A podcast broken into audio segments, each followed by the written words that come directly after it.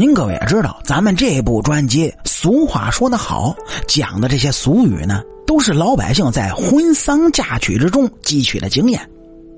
这有的俗语讲丧葬，而这丧葬的礼仪呢，可以说是中华五千年来传承中比较特殊的一种文化。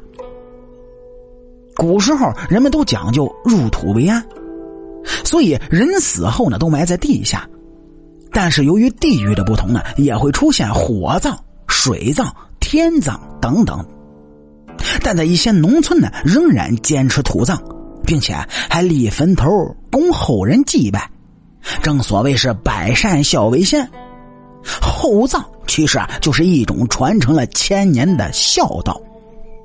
哎，俗话说得好，“坟头塌孝，子孙稀；坟上无草，绝佳字。”这个句子大概的意思就是：如果一个坟头坍塌了，那么埋葬在这里的人和后代。都会被认为是稀少的，就是因为家丁不旺，结果这坟头坍塌了，也没人去管。咱们应该都知道，古人是十分注重祖坟的。每到某个特定的时刻呢，他们都会来自家扫墓的，有的还拿着铲子，每年都在坟头上添上新土。古时候的人们呢，贫富差距悬殊，有些贵族啊，可能会把他们的祖坟建得特别好，并会定期的派人来修缮。但平民们他没有这些资本，只有在山上才能建坟墓。您各位想啊，建在山上的坟墓，那里有更多的蛇和鼠蚁，再加上没有钱建造，所以这坟墓很可能就会被一些小动物挖掘。所以人要时时刻刻的为祖先整理墓葬，确保墓葬的完好性。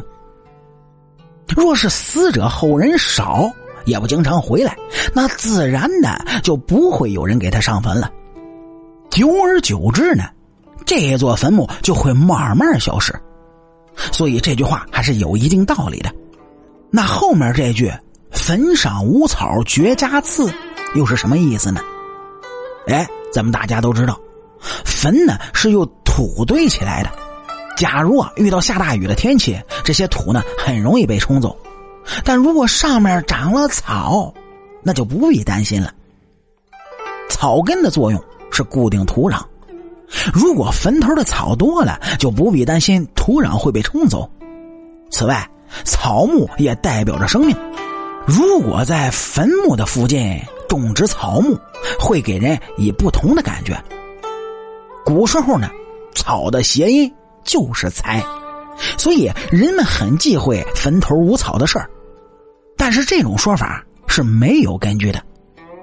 总之啊，坟地里的草是和土的性质有关的。如果说这土堆的质量好，即使是没人打理也能长草；如果土的质量不行呢，即使你再怎么打理，它也不可能长草的。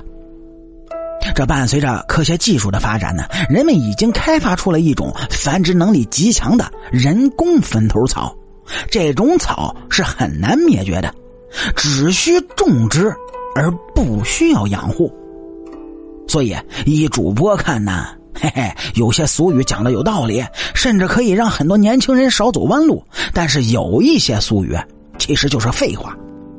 所以，咱们呢要正确的面对老祖宗留下的俗语，不要盲目的相信。